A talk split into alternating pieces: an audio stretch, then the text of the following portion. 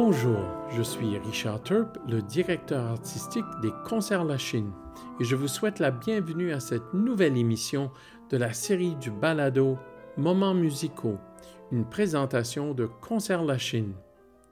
Vous pouvez écouter et surtout vous abonner à ce magazine musical depuis votre application de balado préférée, telle iTunes, SoundCloud, Spotify ou TuneIn, et sur notre site web des Concerts La Chine. Au menu aujourd'hui, des entrevues avec deux merveilleux artisans du monde de la musique, le fabuleux technicien de piano Jean-Marc Beauchamp et le célèbre luthier Richard Benoît, qui a un atelier de luthier à la Chine. Deux hommes fascinants et passionnés. Puis, comme d'habitude, il y aura plusieurs extraits musicaux. Et d'ailleurs, pour commencer, écoutons un de nos grands pianistes québécois. Vous savez, le Québec a produit une grande quantité de mémorables pianistes. On n'a qu'à penser à Louis Lortie, Marc-André Hamelin, André Laplante et d'une autre génération, Charles-Richard Hamelin.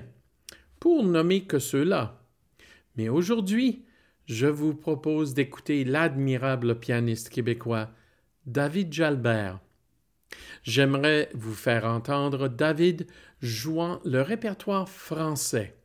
Et pour commencer, le voici interprétant deux pièces archi connues. D'abord, Claire de lune de Claude Debussy, puis suivra Gynopédie numéro 1 d'Éric Satie. Voici le merveilleux pianiste québécois David Jalbert.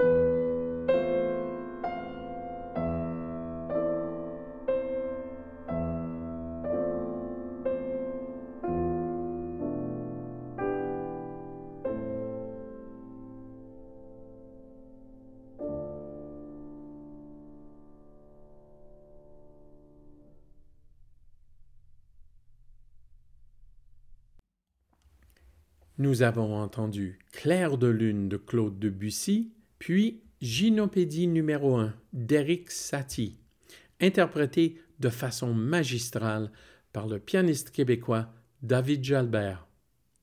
Et maintenant, j'aimerais vous présenter le technicien de piano Jean-Marc Beauchamp, qui est non seulement un maître de son métier, mais il est aussi le technicien de piano attitré au Festival de musique de la Chine depuis plus de 20 ans. Ici, Jean-Marc Beauchamp. Alors aujourd'hui, c'est mon énorme plaisir de rencontrer un ami, mais aussi un fabuleux, fabuleux technicien de piano, Jean-Marc Beauchamp, qui travaille avec une multitude de pianistes, multitude d'institutions, et j'ai le plaisir, j'ose même dire le privilège de euh, compter Jean-Marc comme artisan du succès du Festival de musique de la Chine parce que il est le technicien de piano euh, à la Chine. Jean-Marc, merci d'avoir accepté notre invitation et dis-moi comment vas-tu? Bonjour mon cher, comment vas-tu? Euh, ça va très bien, je te remercie euh, et pour ton ouverture, dirons, très, très flatteuse. Je pense pas que je puisse mériter autant de compliments. Non, c'est pas vrai. Tu es modeste comme toujours. Jean-Marc, une question qui s'impose. pourquoi on devient technicien de piano? Et je dis bien technicien de piano et pas accordeur. On va sans doute en parler un peu, mais pourquoi on devient technicien de piano? C'est quoi cette flamme chez toi? Bien, ça a commencé assez tôt, mais c'est l'intérêt de, l'instrument et de sa construction, sa complexité. Euh, parce que quand on ouvre un piano droit, c'est plus facile. Nous, euh, moi, quand j'étais jeune, on n'avait pas de piano à queue à la maison. Mais quand je voyais ça, je restais à côté de la corda, j'étais complètement subjugué.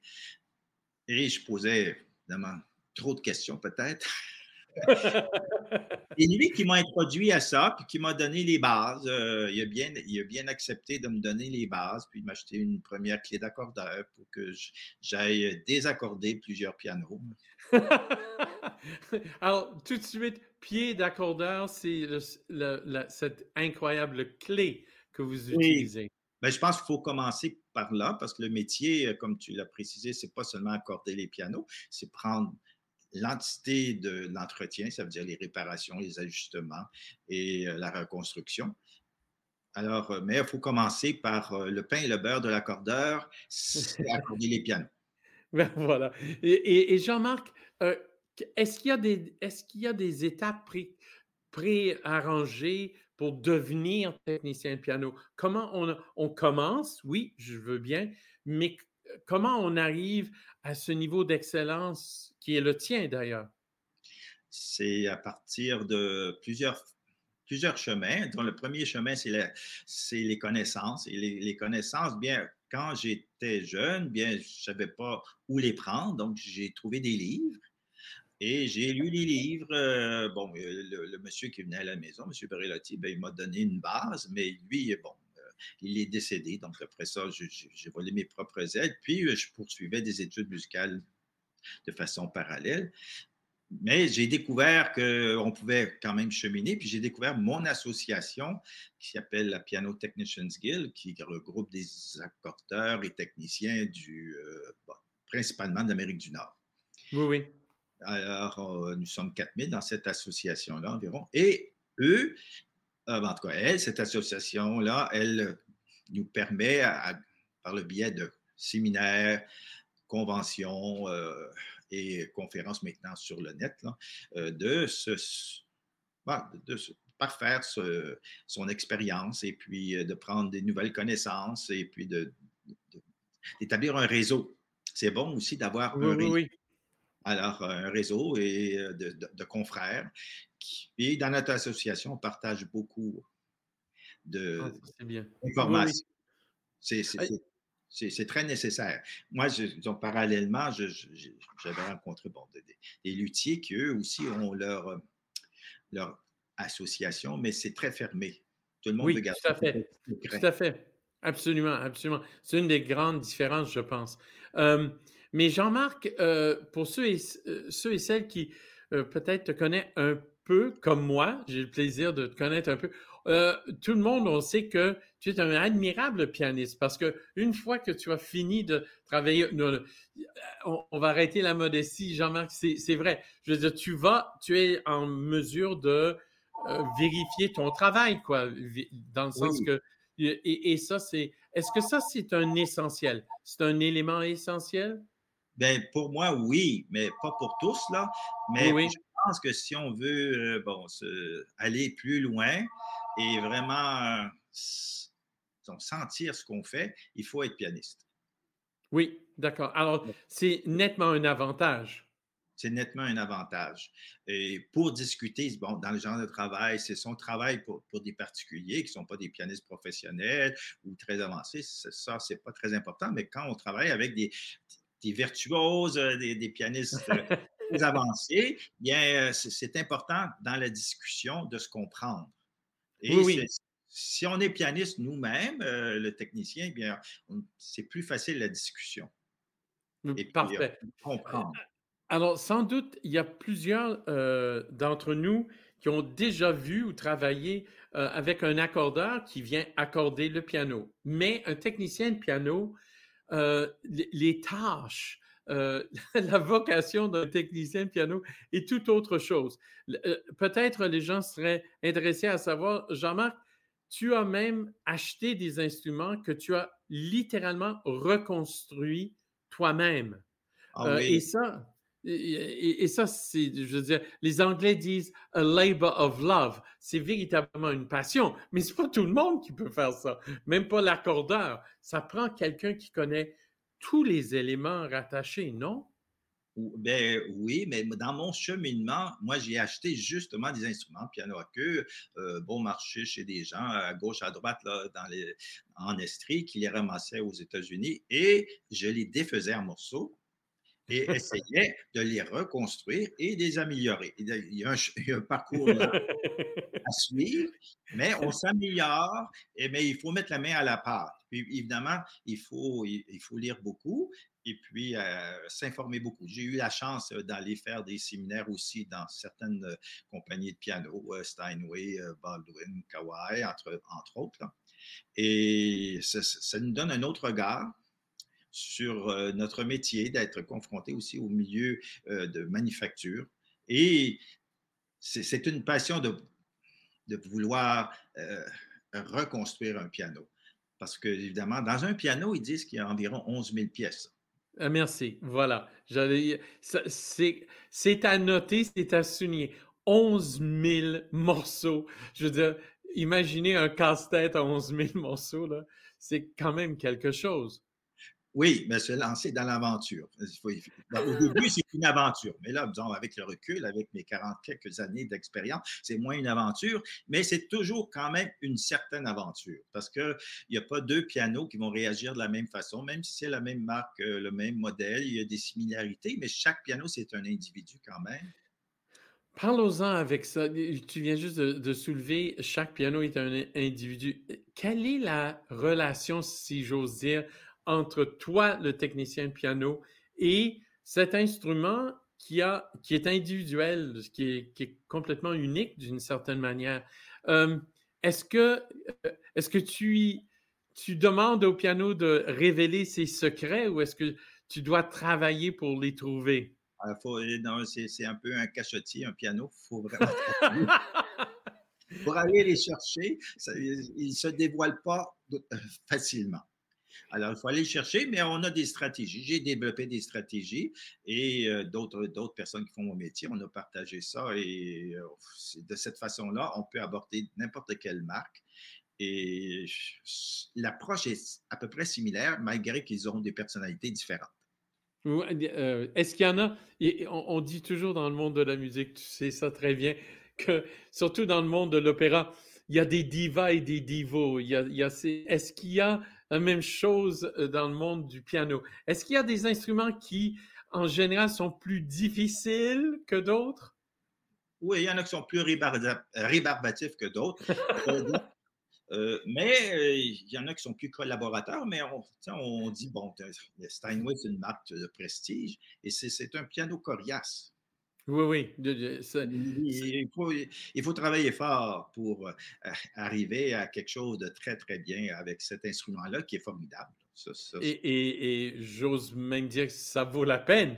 Ton propre Steinway que tu as littéralement reconstruit, rebâti toi-même, c'est un piano absolument fabuleux, mais tu l'as complètement reconstruit selon, je pense, autant tes désirs que ce que euh, le piano acceptait de te laisser faire, quoi.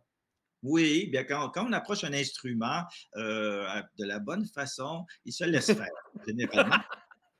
Mais bon, euh, c'est certain que quand, on approche un piano de cette qualité-là, il faut, il faut avoir quand même beaucoup d'expérience parce qu'on peut être déçu. Ah, c'est la moindre des choses. On, on, a tous entendu des pianos qui ont été été d'une certaine manière ruiné par euh, euh, des techniciens qui se sont mal pris euh, à l'instrument. Peut-être ce magnifique instrument parmi tant d'autres que tu, que tu possèdes, ce Steinway que tu as complètement rénové. Tu as changé les marteaux, tu as changé les cordes, tu as tout changé. Oui, les pièces de la mécanique. Oui, oui, c'est plus un Steinway d'origine, c'est un, hybride. Oui, mais quel, quel hybride, par contre. Oui, oui, ça, donne ça donne de très bons résultats, mais mon approche est similaire pour tous les pianos. Euh. Ah. Alors, euh, je, fais des hybrides avec des Yamaha, avec des Kawai, peu importe la marque. je travaille sur un Heinzmann comme mon deuxième piano, identique. Oui, oui, oui. oui, Alors, là, je, suis en train de le modifier comme le mien. Oh, mon Dieu. Euh,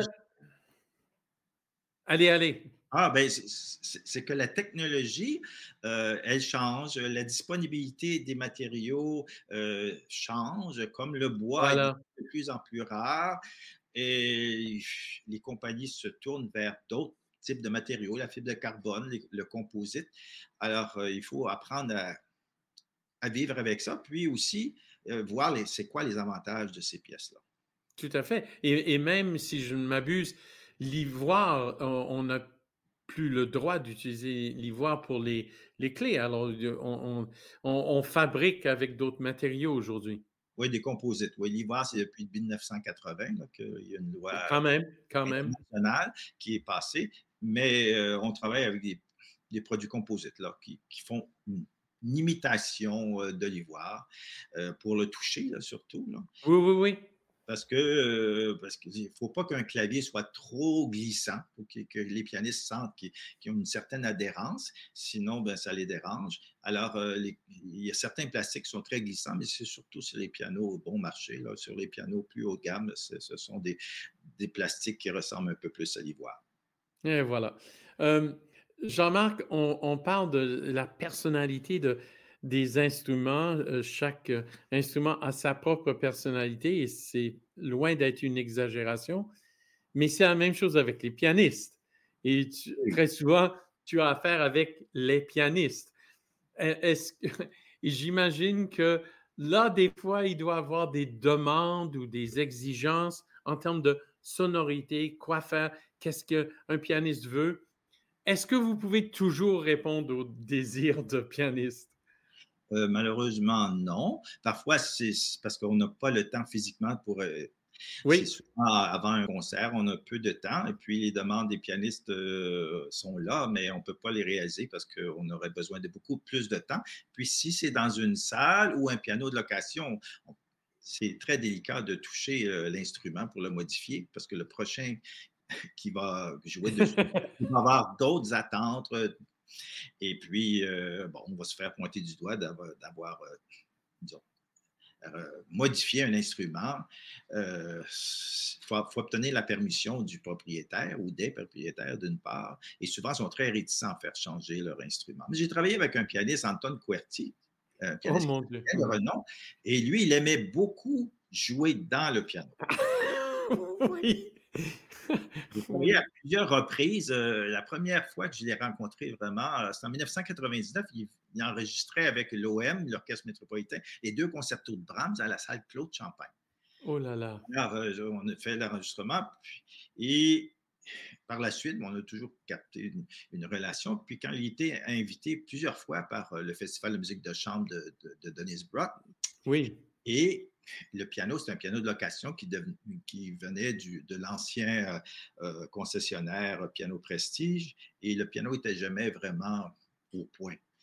Et lui, au lieu de pratiquer ce qui était pour jouer le soir, il sortait tout du piano.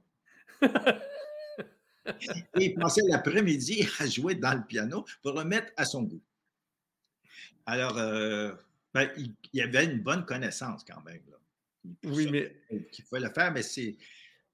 Parfois, on, discutait sur ces, sur ces approches. Euh, oui, j'imagine. Mais dans ces cas-là, Jean-Marc, c'est qui qui, euh, qui se faisait engueuler, toi ou Anton? Euh, Ça va retomber sur le nez. Ouais, ben voilà, c'est un peu ça. Oui, oui, c'est malheureux, mais c'est moi qui étais responsable de préparer l'instrument. Si l'instrument retourne chez le propriétaire après le festival puis il est modifié, eh bien, c'est sûr qu'il me pointe du doigt. c'est responsabilité d'un technicien de piano. Euh, Jean-Marc, est-ce que euh, euh, est-ce que c'est ce fabuleux métier qui est le, tien de technicien de piano, est-ce que c'est quelque chose, c'est un métier où on a, on arrive à un moment où on dit on a tout appris, euh, où on apprend euh, tous les jours quelque chose de nouveau? Oui, presque tous les jours. Euh, je ne pense pas que c'est ce que j'ai terminé d'apprendre. Ça, il y a tellement, c'est tellement complexe un instrument.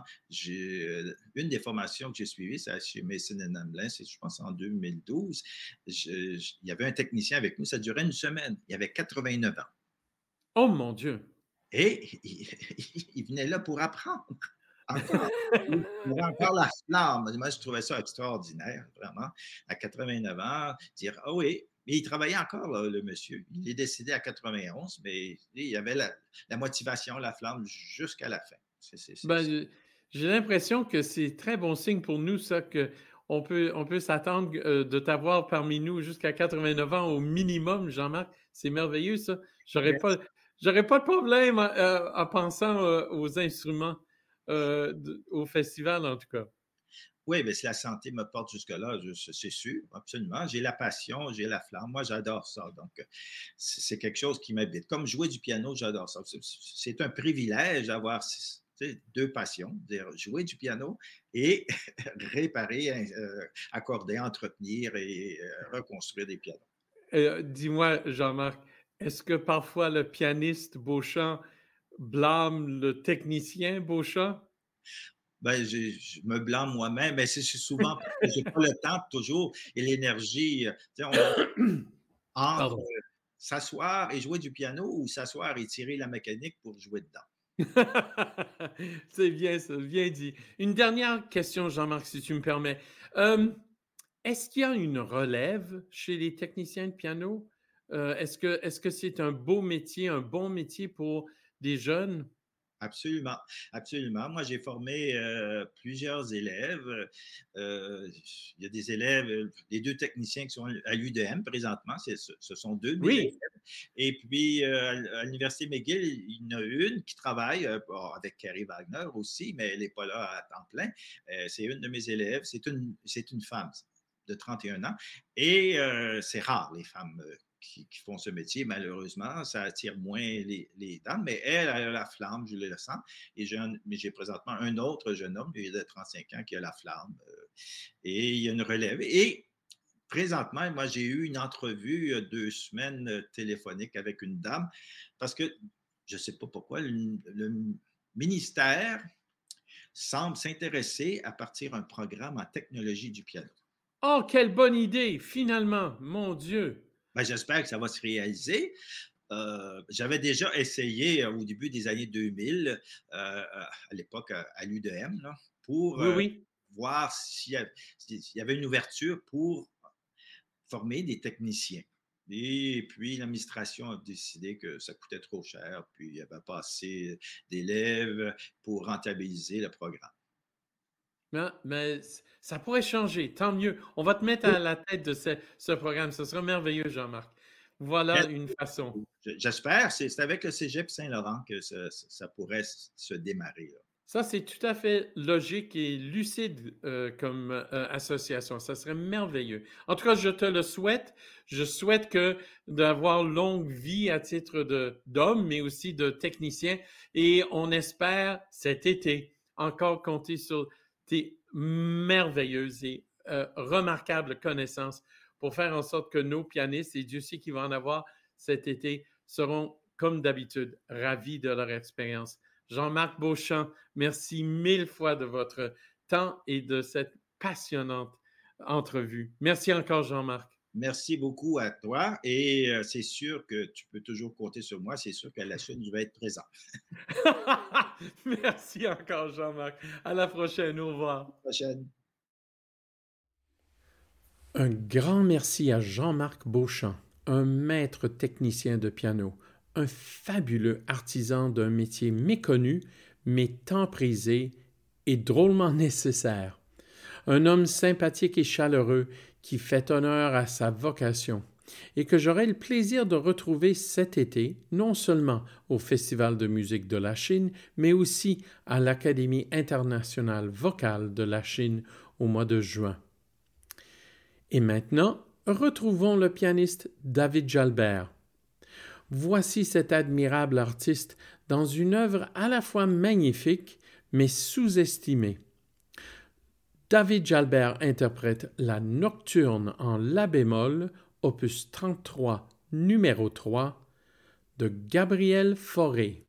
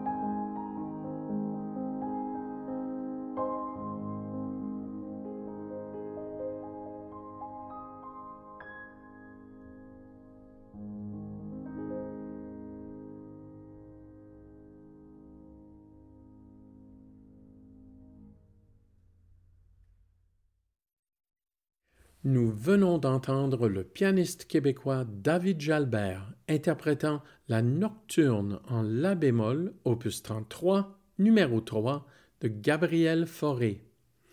Quelle beauté sonore et quelle interprétation raffinée et touchante.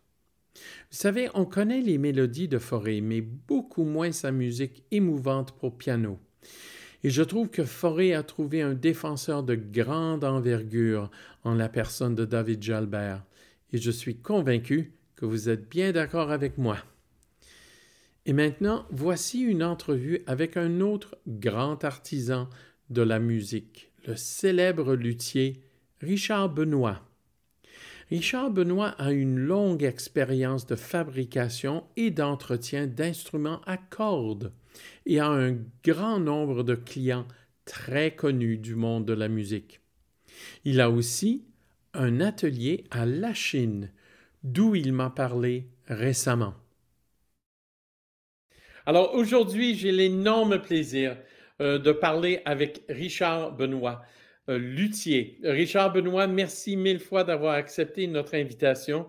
Euh, et je pense que comme point de départ, c'est pas tout le monde qui est un luthier ou même qui savent nécessairement c'est quoi un luthier. Alors, pouvez-vous me dire, vous êtes un luthier depuis plus de 20 ans maintenant, quand même, euh, et je me demandais comment vous êtes arrivé à choisir le métier de luthier. Euh, oui, mais c'est sûr, c'est un processus un peu long avant de, de, de choisir ce métier-là. Mais en fait, est-ce que c'était vraiment un choix? C'est la question que je me suis posée après, euh, que je peux me poser parce que, en fait, quand j'étais enfant, moi, j'avais été vraiment impressionné par un premier contact que j'avais eu avec un piano, que j'avais juste touché les notes. Ça m'avait vraiment impressionné, le son, la puissance, comment ça, ça prenait de la place dans l'espace aussi, ce son-là. Puis ça m'avait toujours euh, resté en tête. Et plus tard à l'adolescence, j'étais vraiment intéressé par euh, les instruments de musique, la variété des sons, des thèmes, euh, selon l'instrument, selon le musicien aussi. Et puis, euh, puis vraiment, un jour, ben, j'ai commencé à jouer de la guitare. Et puis, je croyais que je voulais être musicien, mais, mais, mais je m'intéressais beaucoup plus aux instruments qu'à la musique, finalement. Oui, oui. Et puis, j'étais plus passionné par l'instrument en tant que tel. Et puis, euh, et puis ça m'a amené à, justement prendre une décision un jour qui était même, c'était pas vraiment un choix, c'est ça que je disais au début, parce que quand j'ai découvert qu'on pouvait apprendre le métier euh, de luthier pour fabriquer des instruments de musique, euh, ben, pour moi, c'était juste une évidence. J'ai dit, OK, ça, existe, je fais ça. ça donc, c'est pour ça que je disais que c'était peut-être pas un choix, c'était juste naturel. J'avais vraiment envie de faire ça. Et puis, c'est sûr que moi, au début, je pensais devenir luthier en guitare pour fabriquer des guitares. Mais euh, les choses ont fait que je me suis retrouvé à, l'École nationale de lutherie à Québec, euh, en lutherie euh, plus des instruments à cordes frottées, donc violon, alto, violoncelle, pour plein de raisons. Puis je suis vraiment tombé en amour avec les instruments de cette famille-là parce que c'est ça, c'est vraiment passionnant. On pourra en parler plus peut-être, mais c'est que c'est des instruments qui, qui, durent très longtemps, qui ont une durabilité exceptionnelle. Quand on pense a des instruments qui, qui sont du 16e siècle, qu'on peut encore jouer aujourd'hui, hmm. ben, c'est quelque chose de fascinant. C'est des objets de, de transmission, de, de, de, durée dans le temps. C'est un peu comme des petite machine à voyager dans le temps. c'est beau ça, c'est une belle image. Non, mais tout à fait, c'est absolument vrai. Alors, l'École nationale de lutherie, et après ça, euh, quel était le, parcours? Ben, c'est ça. J'ai fait une formation de trois ans à cette école-là. Et après, ben, évidemment, euh, l'école, on apprend à fabriquer, euh, principalement, mais on n'apprend pas du tout à faire l'entretien, les réparations, les restaurations. On apprend un peu, juste des petites bases. Et puis, après l'école, on, est encore débutant, en fait, parce qu'on ne connaît pas beaucoup de choses, on n'a pas beaucoup d'expérience. Donc, il faut aller se former dans des ateliers. Et puis, après l'école, moi, je suis parti en, France pendant environ trois ans et demi. Euh, ça a commencé avec un stage et après, c'est devenu un emploi Et puis, euh, par la suite, je suis parti aussi en Allemagne. J'ai travaillé aussi comme trois ans et demi environ en Allemagne, à Stuttgart. Euh, donc, tout ça a fait que, parce que la, la, lutherie, on apprend tous les jours, en fait. Même, même quand on a beaucoup d'expérience, on apprend toujours des nouvelles choses. Oui. Et puis, euh, donc, mon parcours, ça a été ça. Puis, je suis revenu au Canada. Euh, ben, je, je, viens du Canada. Puis, un jour, ben, j'avais envie de revenir un peu au pays. Puis, je suis revenu à Montréal, tout simplement. Et puis. Euh... Et plus précisément à la Chine, parce que votre atelier est à la Chine. Alors, on n'est pas loin géographiquement, vous et moi, aujourd'hui. C'est ça aide, ça. Mais euh, la Chine a, a, un diamant qu'ils ne savent même pas euh, souvent qui, qui, qui, existe. Euh, je sais que, Monsieur Benoît, je sais qu'on a cette idée, en tout cas moi, euh, d'un luthier dans son atelier qui travaille à fabriquer un instrument chaque heure de chaque jour pendant des semaines et des mois. Euh, mais votre métier a plusieurs dimensions. Vous avez soulevé derrière ça. Euh, je pense que les gens ne savent pas que vous passez beaucoup de votre temps euh, à vous occuper de l'entretien des instruments, des réglages, euh, réparation, s'occuper de, de ces, ces, cette dimension absolument essentielle. Pouvez-vous nous parler un peu de ces éléments aussi? Parce que oui, vous fabriquez, mais aussi euh, vous vous occupez de l'entretien et réparation et réglage d'instruments aussi. Oui. Ben, ben c'est certain que le métier a évolué avec le temps. Puis, comme, mm -hmm. comme je disais euh, précédemment, les instruments sont tellement durables dans le temps au début, quand il y a eu la création des, des premiers violons, les premiers violoncelles, ben, c'était les tout premiers, donc il fallait les fabriquer. Mais à, avec les, les centaines d'années de fabrication d'instruments, ben, maintenant, il y, a, il y a beaucoup d'instruments qui sont en circulation, qui sont encore utilisés. Donc, c'est certain que le métier a changé parce qu'il y a eu des nouvelles spécialités qui ont été ajoutées, dont euh, l'entretien, la réparation, la restauration parce que tous les instruments euh, de musique nécessitent un, nécessitent un certain entretien. Euh, parce qu'il ne faut pas oublier que les musiciens jouent énormément d'heures par jour sur leurs, instruments, sur leurs instruments. Et il y a des parties qui vont s'user, qui oui. vont se salir. Donc, il faut faire l'entretien. Même parfois, on n'a pas le choix de remplacer certaines pièces qui sont un peu accessoires à l'instrument. Euh, pour euh, remettre l'instrument en état de jeu, euh, parce qu'il y a beaucoup d'usure sur, sur, les années. Donc, c'est certain qu'il y a tous les aspects aussi de régler les instruments pour améliorer la sonorité, améliorer le confort de jeu, pour faciliter aussi la, la, la vie des musiciens. Donc, c'est sûr qu'il y a une panoplie de spécialités. Et puis, quand on pense, par exemple, au, à, au luthier le plus connu là, de, de l'histoire de la lutherie, là, Stradivarius, bien, dans son atelier, il y, avait, il y avait de la fabrication, mais il, avait, il fabriquait aussi des étuis. Euh, mm -hmm. Il y avait beaucoup de choses qui se passaient dans son atelier. Maintenant, quand on regarde un peu tous les luthiers, il y a des gens, les gens sont plus spécialisés, je dirais. Ils vont avoir moins de variété d'activités.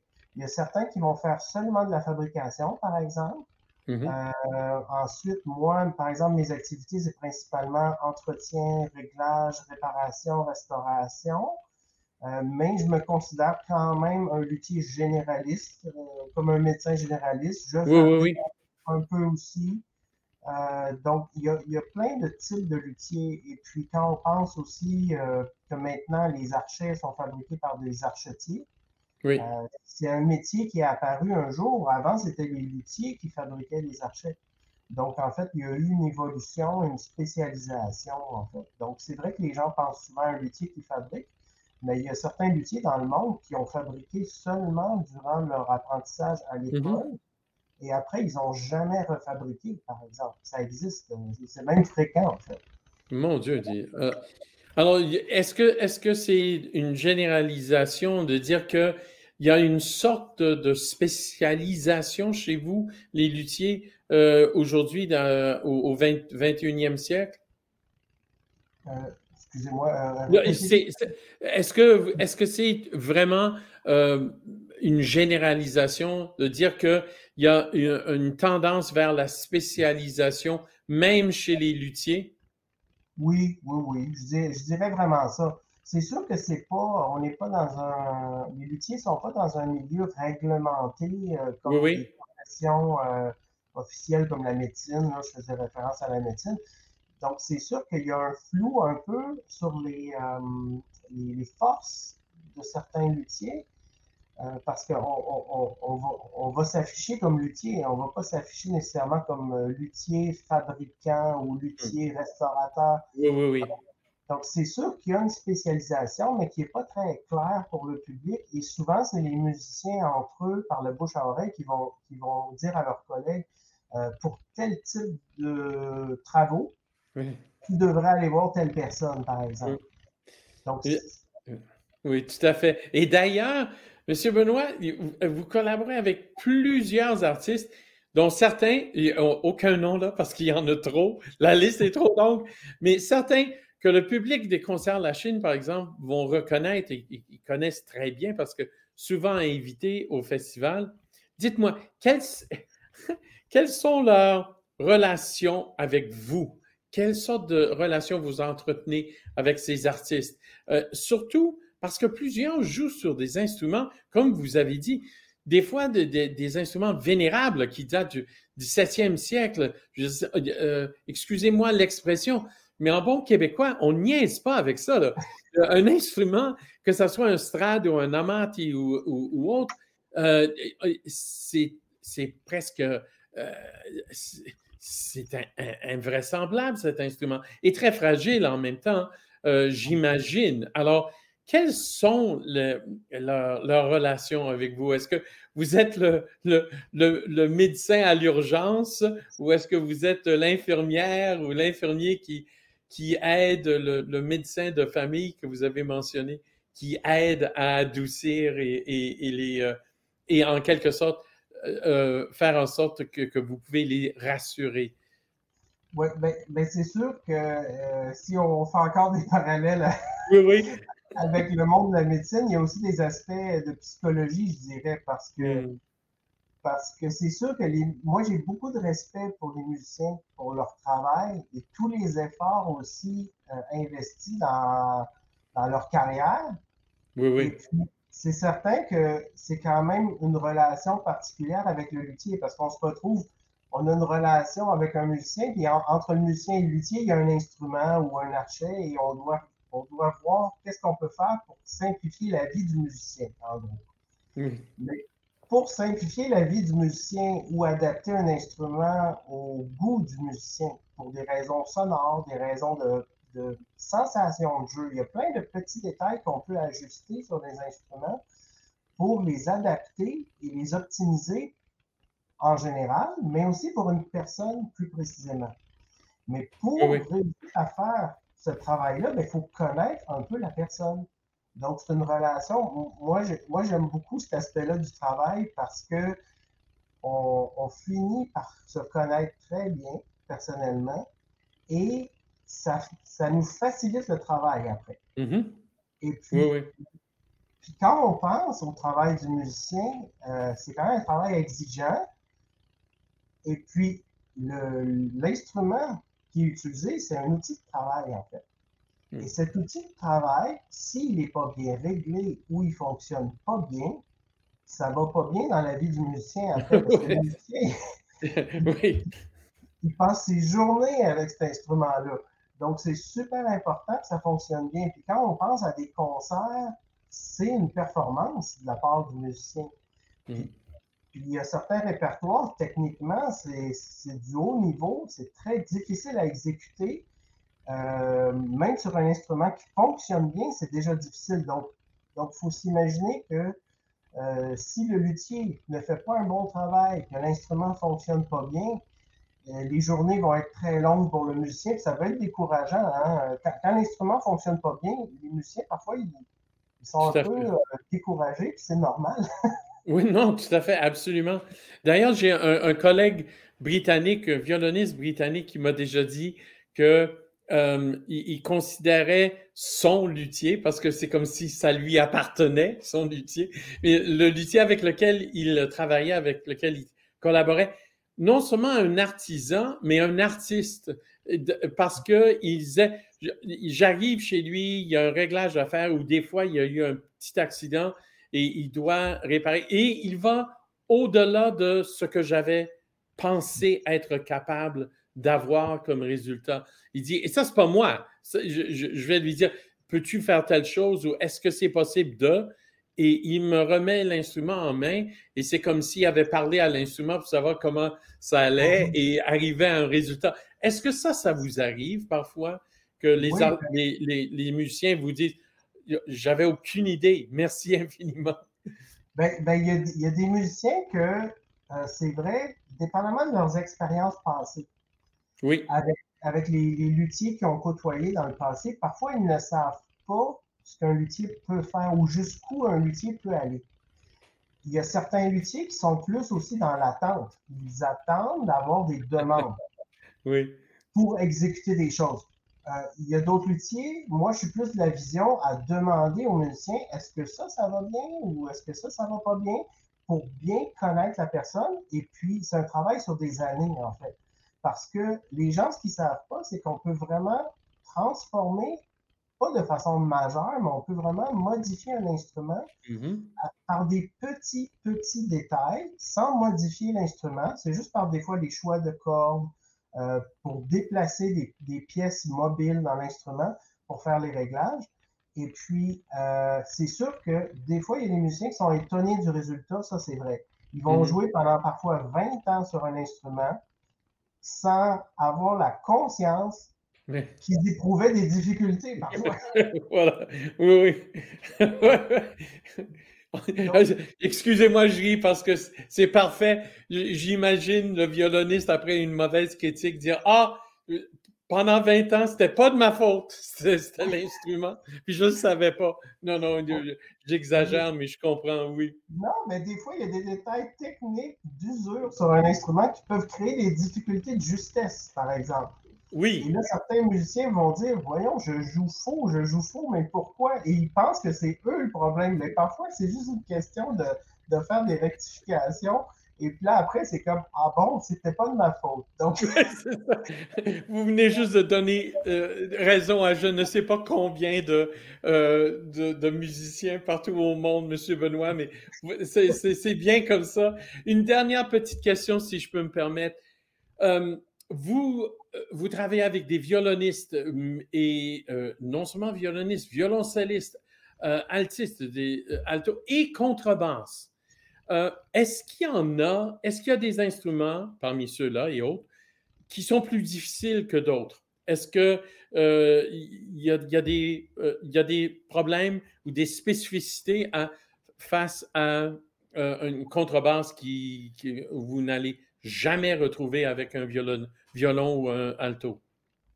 Ben, c'est certain que quand on regarde la, famille des instruments à cordes frottées, si on se concentre sur le, violon, l'alto, le violoncelle et la contrebasse, c'est certain que déjà, il y a une différence de taille d'instrument. Et euh, étant donné qu'on parle d'instruments qui sont faits en bois et que le bois est un matériel qu'on appelle hygroscopique, en fait, qui absorbe et relâche de l'humidité selon le taux d'humidité ambiant, ben, c'est certain qu'une contrebasse, le bois va bouger beaucoup plus qu'un violon, par exemple. Oui. Donc, et les mouvements du bois sur les instruments, ça va causer des, décollages. Par exemple, les pièces vont se décoller parce que le bois va bouger, ça va créer des tensions et ça va se décoller. Donc, c'est certain que plus l'instrument est gros, plus qu'on a de mouvements de matériaux, donc plus qu'on peut avoir des décollages ou des problèmes de ce type-là. Mais ce qui est vraiment intéressant quand on regarde la famille, c'est que, que le violon est hyper standardisé comme instrument. Mm-hmm. C'est le plus standardisé de la famille, donc et le plus fréquent aussi, le plus populaire. Oui. Donc, le violon est beaucoup plus prévisible parce qu'il a un format qui est euh, sensiblement toujours le même. Les mesures sont toujours très semblables il y a aussi beaucoup de choix de cordes, de choix d'accessoires qu'on peut utiliser pour adapter les instruments. C'est beaucoup plus simple et prévisible parce qu'on a plus d'expérience, c'est plus fréquent et c'est plus standardisé. Quand on arrive à l'alto, l'alto, oh, là, on tombe dans un monde où il y a de la variété.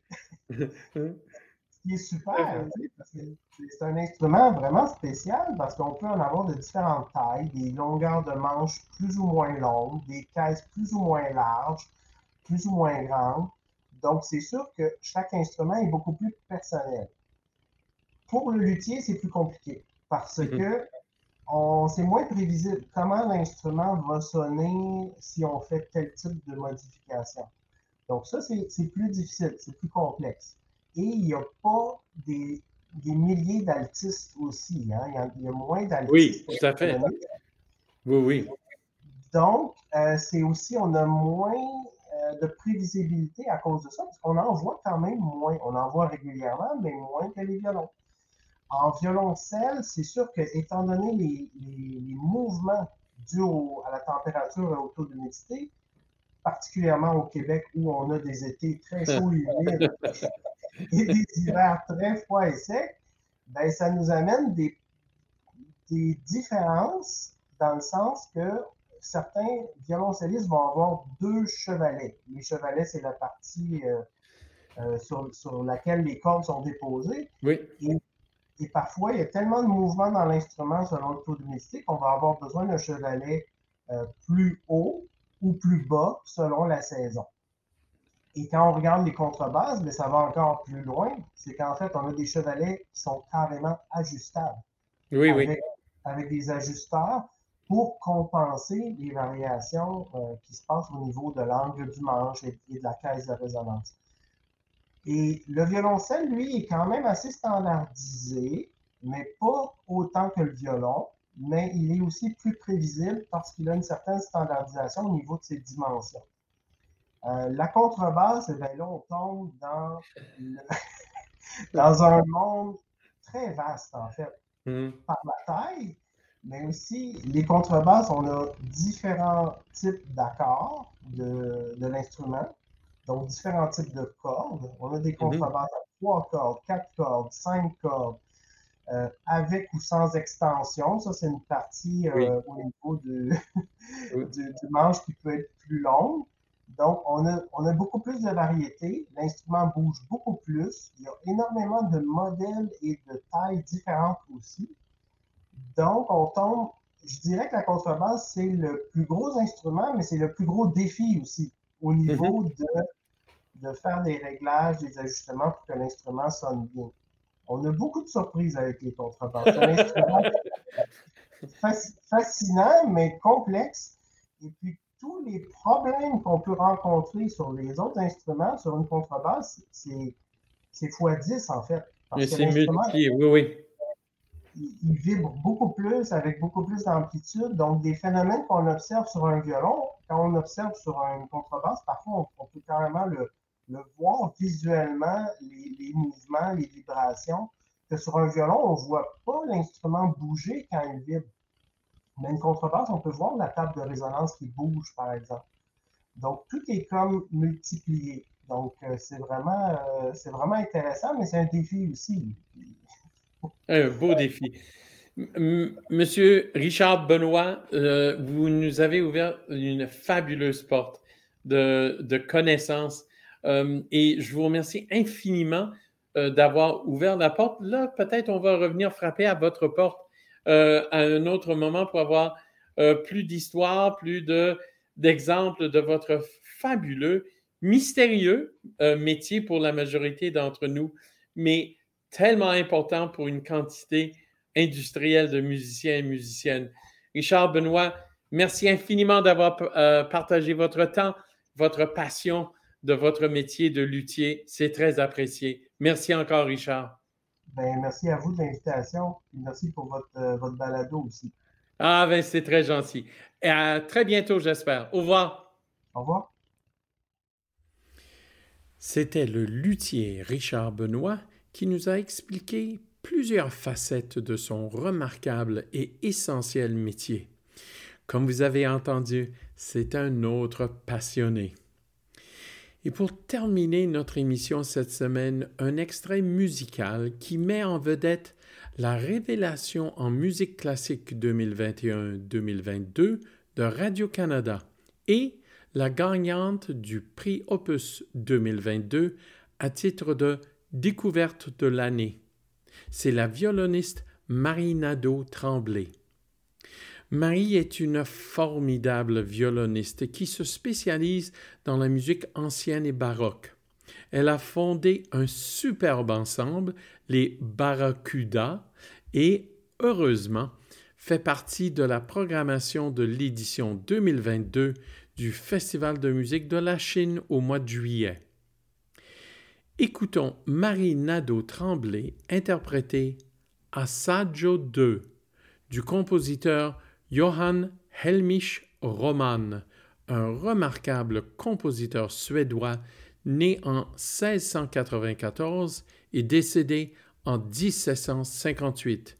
Voici Marie Nadeau Tremblay.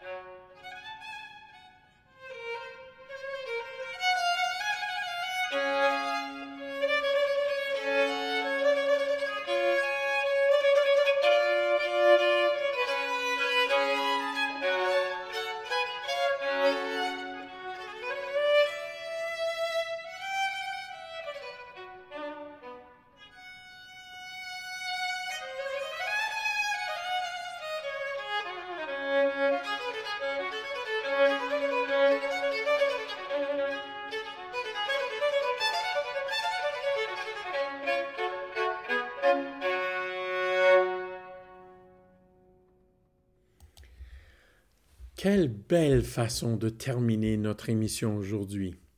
On vient d'entendre la violoniste Marie Nadeau-Tremblay jouant Assaggio 2 du compositeur suédois Johann Helmich Roman. Avant de vous quitter, on vous rappelle que vous pouvez vous abonner à notre balado et nous suivre sur plusieurs plateformes. Pour toute information, consultez notre site web www.concertlachine au pluriel.ca. J'aimerais remercier nos invités cette semaine, Jean-Marc Beauchamp et Richard Benoît. Mille fois merci aussi à mon collègue Benoît Descaries qui assure l'excellence technique de chaque émission et à la présidente du conseil d'administration des concerts La Chine, Marie-Claude Prévost pour son appui indéfectible. Et puis, bien évidemment, merci à vous d'écouter Moments musicaux. Ici Richard Turp, prenez bien soin de vous et on se retrouve dans deux semaines. Au revoir.